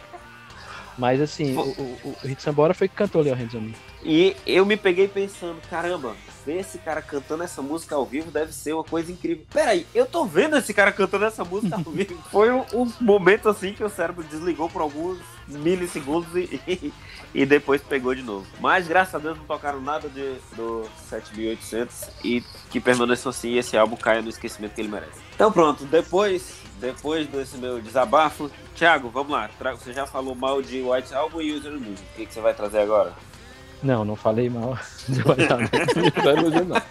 Eu gosto muito desses, desses álbuns. Tá, Só tá acho bem. que eles Você são muito são grandes. Su são super valorizados, ok. Não, super dimensionados. o meu segundo álbum, eu vou até saber de vocês se vocês vão, porque assim, é uma coisa até. É até muito fácil. O segundo disco que eu vou dizer seria o Sanenga, né? Do Metallica, hum. que, é um, que é um pavor. Ele é um pavor do começo ao fim. Eu não preciso nem explicar porque ele é ruim. Primeiro, ele tem um seríssimo problema da bateria, né? Uhum. A sonoridade, a sonoridade que foi, que foi buscada foi a pior possível. É, querer surfar em certas ondas não necessariamente é uma coisa boa, e, e, eu acho que foi exatamente o que aconteceu. Lembrando, o primeiro disco do, do, do Robert Trujillo no Metallica ele já, já chega com essa, com essa bronca imensa. Uhum. É, durante as gravações desse álbum, que a gente tem aquele documentário Some Kind of Monster, é, aí você tem uma noção bastante precisa da confusão que era o Metallica naquela época. Tava com tudo fora do ar, perdido, os caras completamente fora do lugar. O James Hetfield, que já é uma figura bastante controversa, é um cara aparentemente bastante complicado, um cara que tem, né, vezes, por vezes, tem problema com bebida, é, uhum. ele estava vivendo nas piores fases dele. Lógico, nós estamos falando do principal compositor da banda. Vivendo isso, você só pode esperar algo muito ruim.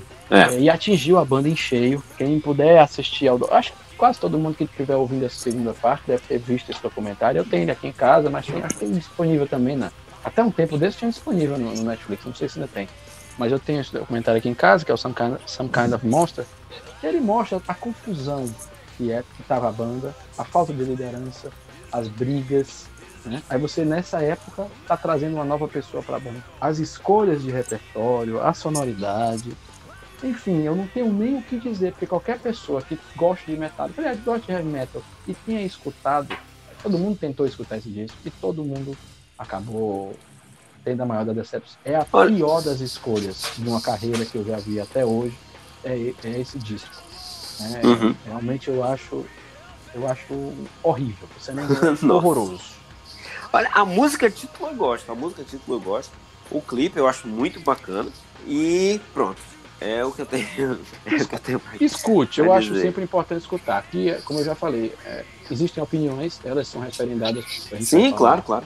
Baseado no quê? Mas é sempre importante que todo mundo escute. Né? É, uhum. é, é, a minha percepção do Sanenga que é a pior possível. Entendeu? É uma coisa que eu não tenho nem o que dizer. Para mim foi, foi horrível escutar aquilo. É, me incomodou profundamente o som da bateria. E, som de bateria é uma coisa que tem que estar tá muito, tem que tá muito boa. Ainda mais se tratando de Metallica, né? Ainda mais se tratando de uma banda de rock and roll. Não, mas é que o Metallica, o, o Lars é, é um grande símbolo, né, da, da banda. A sonoridade da bateria dele é um grande símbolo da banda. É um dos grandes símbolos, é um dos grandes símbolos da banda. É uma banda que tem bons riffs também, outra, outra grande outro grande fundamento, mas eu, eu simplesmente não gosto das opções desse álbum. É, se eu não me engano, é existe também uma boa base de composição do Kirk Hammett, mas assim, sinceramente é um disco muito ruim, viu? Eu, eu, eu confesso que eu não conheço nem os bons do Metallica, mas não vou começar por esse aí não, então. Ah, não, não, começa não. Existem vários Metallicas dentro do Metallica. Sim, é, sim, sim. A maneira mais fácil de você gostar é começando do Black Album, que é uma verdadeira aula de sonoridade. Pronto. É. O, o, Black Album é o oposto do Sanenga. Nossa. Caramba, então é muito é. ruim. Então e, é a gente tá falando, e a gente tá falando do mesmo produtor, né? Interessante. Uhum. É, às vezes, né? Às vezes acontece. Às vezes acontece. Tem dia que é noite, né? É, exatamente. Às vezes você cai de costas e quebra o dente. Lucas, vamos lá com a sua segunda não contribuição. Eu tinha falado alguns minutos atrás que eu ia citar um outro álbum do Fleetwood Mac, né? Mas eu acabei de mudar tudo porque o Fleetwood Mac não merece ser citado duas vezes nesse mesmo programa. Mas aí eu acabei mudando e, vou trazer de outra banda que eu gosto muito, que é do Oasis, que é de 2002, esse álbum, que é o Head and Chemistry. Acho que por nome assim, não sei se os amigos vão conhecer. Não Mas mesmo. com certeza vocês conhecem uma música que estão nela, que é o Stop Crying Your Heart Out. Que é aquela. Não, também não? Sim, Cara, sim, sim, sim. Tu, Oasis eu prefiro não conhecer. Né? tá, pra quem não conhece essa música e gosta de cinema, é a música que encerrou o efeito borboleta, o filme. Todo mundo conhece essa parte. Não faz muito tempo que eu não vejo esse filme. É um álbum que de 2002, então a banda ali, ela se encerra ali entre 2009 e 2011, né? Quando passa dos anos 2000, eu costumo dizer que o Ace, ela é uma banda que que deixou de ser banda, os irmãos que deixaram de ser irmãos, porque entrou questão de ego, um querendo é, ser acima do outro, com brigas explícitas, inclusive em shows. E o álbum representa. Não, mas eles são, eles são pessoas tão humildes, tão tranquilas. É. Eu acho que você está confundindo. pois é, e, e, esse álbum, e esse álbum ele, ele exemplifica tudo isso, essa esculhambação que foram os anos 2000 na vida do ex, né? Uhum. Então, acho que, acho que todo, todo mundo aqui que, que Aí, citou... Estava tudo bem? Não é, que esteja, não é que estava tudo bem, mas eles deixavam esses problemas e produziam coisas boas. A partir é, do né? momento né? que não está tudo bem e eles param de produzir, vira tudo uma bagunça. Não tem nada que se salve, né? Quando transborda pra música, né? Aí vira problema. Exato. E, e, é outra coincidência aqui que nós estamos falando dos álbuns é que os álbuns nós não indicamos, né? Mas todos eles têm uma, uma semelhança, que todos eles têm uma música ali que você acha boa de um álbum. Então eu falei. Não, não, primeiro... não, não, não, no meu não. No, no, no meu, meu tinha. Eu acho que é uma música legal, cara. Não, não, é não. Não é, vem com exemplo, esse papo, não. No meu do Led Zeppelin tinha o All of My Love, que é uma música fantástica do Led Zeppelin. E esse do Ace também tem o Stop, Stop Crying Your Heart Out, mas ela diz muito, que é uma. Ela diz muito sobre o álbum que é o álbum que você, cara, eu vou botar nesse álbum só pra ver essa música e pronto, acabou. Uhum. Não, não, não, não, pra mim, não agrega mais nada. Isso falando dos dois álbuns. Tá certo. Olha, essa música é muito boa. Essa música eu gosto. É, e tem outra também muito boa, que é o Stop Crying Your Heart Out e o Little by Little, que também uhum. hoje ela é tocada muito pelo Linha Carreira Solo e muito pelo, pelo Noel Carreira Solo. São duas músicas boas, mas o resto do álbum, não, não. Acontece, acontece. Mas são duas músicas bacanas, são duas músicas bacanas, eu gosto bastante delas. É. Bom, para não dizerem que eu sou simplesmente um fanboy descerebrado, que gosta de tudo que essa banda já fez e tal, vou trazer aqui e trazer aqui pro Brasil também, que é um álbum dos Engenheiros do Havaí, que é o álbum Minuano, de 90. Só tem a Só montanha. tem a montanha? Só tem a montanha. Foi o primeiro álbum dessa formação, né, que eu considero a formação mais fraca do, dos Engenheiros. Teve a Montanha, que foi um grande sucesso, até alavancado pelo clipe, e também a expectativa, né? Da, foi a grande música de trabalho do disco, da nova formação dos engenheiros, tal, que já fazia três anos que não trazia nada novo. Apesar de ter tido o Gessinger Trio, mas com o nome Engenheiro do Havaí, né? Não, não tinha. Cara, eu gosto dessa formação. É a formação que eu vi ao vivo do Tchau Radar, eu acho, eu acho legal. Eu, eu vi, eu vi eu, ao vivo sabia... também muitas vezes, mas. Eu não sabia, eu acreditava que. Eu, qual foi a formação em que o, o, o guitarrista do, do RPM tocou? Foi, foi no álbum antes, foi no Simples de Coração. Simples Fernando Delu. Ah, é. O Delu. Que é um Isso, que tinha a promessa, a perigo. Ah. ah. ali era um grande disco, ali era um grande disco. E você tem também um cover muito bacana, que é de um artista que o Humberto sempre admirou, que é do Belchior, que é de Alucinação, né? Que ficou uma versão bem legal e tudo, mas quando você pega o que tem de bom, que seria a alucinação e a montanha, e rebate com o que tem de ruim, né? tem deserto freezer, que é um sofrimento, tem banco, que é a faixa que abre, que abre o álbum, que é terrível, sabe? Tem ali umas baladinhas que sempre tem no, no, nos álbuns do dinheiro, mas não sei se a química ainda não estava funcionando muito bem, porque o, o Tchau Radar já é um álbum bem melhor, bem melhor, um álbum bem bacana, mas foi uma decepção. Eu fiquei profundamente decepcionado. E olha que falando um cara que começou a tocar baixo por causa do Humberto Gessinger. É, é uma decepção profunda. É uma decepção bem grande, bem grande mesmo. Tá, Thiago, então, pra gente encerrar, traga aí a sua última não indicação. A minha última não indicação também é, é do, do finzinho dos anos 70, né? É um álbum do David Bowie, o terceiro da trilogia de, da Alemanha, trilogia de Berlim falada, né? Perdão é o Lodger. Álbuns que eu acho fabulosos. Eu acho o Low um dos melhores álbuns da carreira do, do Bowie, que é de 77. Você tem também o, o, o Heroes em seguida. Uhum. Mas o Lodger é um disco bastante mais experimental. É um disco que realmente é uma queda em caráter comercial. É, e as críticas à época também não foram boas. Nada Mas é, ele é bastante experimental para níveis normais ou bastante experimental para nível David Bowie? Ele é mais experimental ainda para nível Bowie. Mas assim, Nossa. ao meu ver, é, o que se falava, o que se diz é que ele é é como se fosse uma tentativa de, de, se aproximar mais, mas eu acho que não conseguiu. Uhum. Eu acho que tem música muito fora de fora de eu, eu tenho uma limitação, assim, né? Eu acredito que seja a limitação da minha parte em aceitar mais, assim, uma, uma, uma coisa muito experimental. Mas eu acho uhum. que o Lodger é, passou do ponto. Tem um amigo nosso em comum que ele dizia uma frase bem sucinta: Eu não gosto de nada experimental. e olha que, assim, nessa época ele estava trabalhando com a mesma turma. É, tem a colabora... continua a colaboração do Brian Eno, é, era para ter a mesma, a mesma fundamentação dos outros dois que são perfeitos. É, só que eu acho que esse aqui é mais pop, mais já new wave, mas assim ele, eu acho que ele peca na, no experimentalismo e eu não, eu, eu, sinceramente eu não curto o que eu escuto ali. Eu não consegui gostar desse álbum. É, ele tá bem abaixo. Ele, ele tem algumas passagens, assim, tem uma música chamada African Night Flight que eu acho que é sem condições essa música. É o ponto baixo na carreira dele? Cara, não, é, não vou dizer que é na carreira, porque aí eu vou estar tá falando pela carreira em si, assim, né? Mas é um, é um ponto que eu não curto. Eu não acho esse disco bom. E eu volto a dizer, é a mesma turma, uma, a, a, os músicos, né? Você continua com o Carlos Alomar na guitarra, muita gente boa. A banda é muito boa. Só que eu acho que as escolhas ali não me soam bem. Não consigo gostar daquilo, sabe? E, e, é interessante a presença do Bowie na cena. Eu tô falando já do, do. Tava falando do terceiro álbum dessa galera, ou seja, ele, ele faz brotar aquela cena pós-punk e New Wave, porque o Bowie tem diversos momentos de carreira. Sim, sim, tem sim, sim. muita coisa aí dele.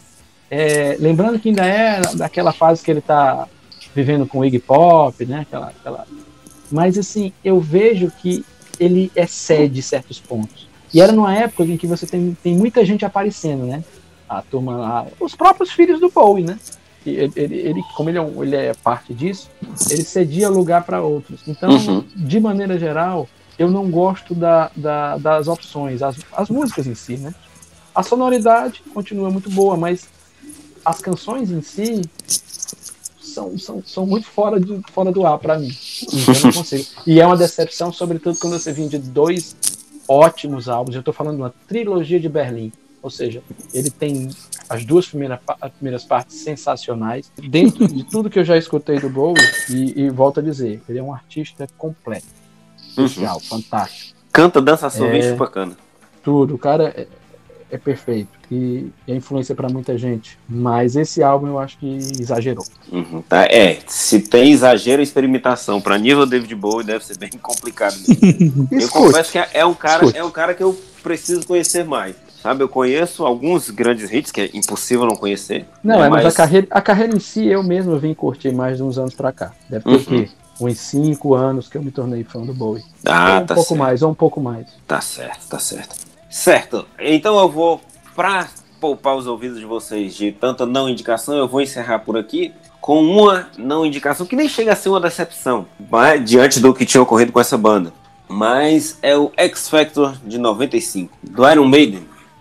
Né, foi o primeiro álbum gravado depois da, do grande divórcio do heavy metal, né? Que foi a saída do Bruce, do Bruce Dickinson Aí você pensa, não, se sair o Bruce Dickinson, eles vão trazer um cara com uma voz espetacular, com uma presença de palco incrível.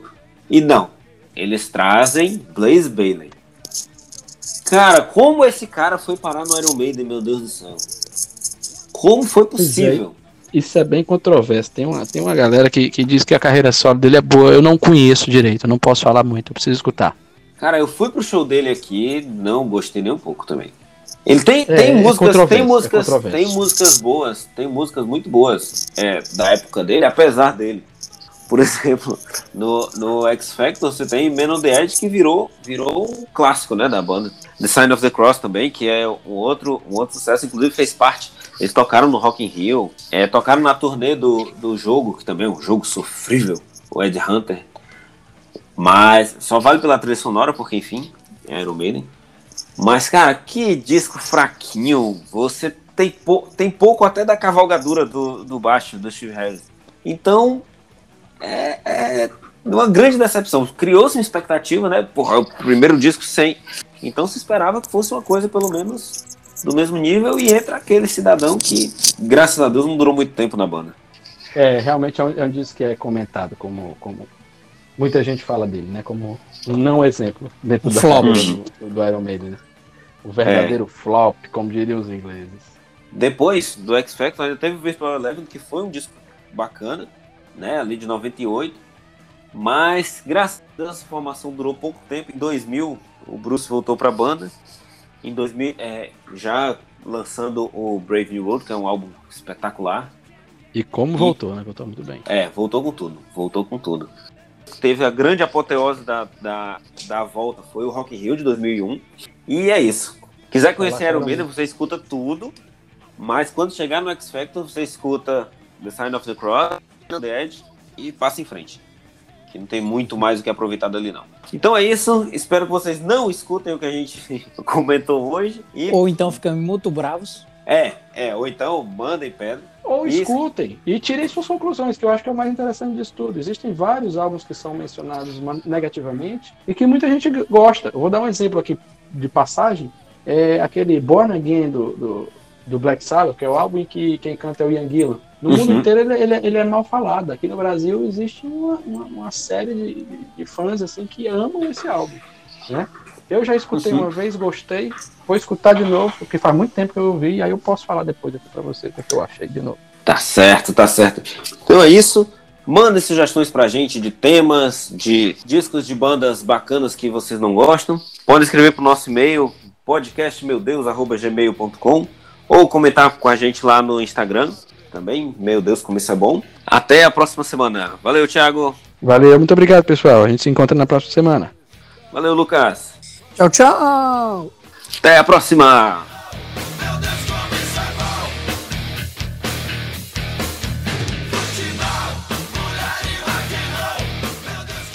Ok, então, Lucas, diga aí como é que você viu o jogo do, do time que tem a maior série invicta fora de casa da história da Libertadores. Olha, eu, para falar do, do glorioso, do soberano, né? Eu vou primeiro fazer uma perguntinha para vocês. Tiago, me diga dois jogadores do São Paulo, titulares. Ei, Finago, eu tô falando do Palmeiras. Do falando Palmeiras, né? Eu também Ah, achava que ele falava. É o time com a maior Quem é invencibilidade que tem da essa maior invencibilidade da história? É, eu também. desculpa, desculpa. Ele falou Palmeiras, soberano, filho. eu achei estranho. Pois é, peraí, o que ele tá falando? Ele falou glorioso, depois soberano. Não, não, não, tá falando de outra Cara, coisa. é porque quando você vai falar de histórico em Libertadores, o nome que vem é São Paulo. Então, me desculpe. Uhum. Pois é, não, mas a gente tá falando assim, né, recente.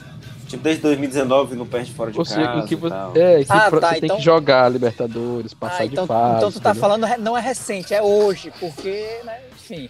A maior invencibilidade São 12 jogos, se eu não me engano.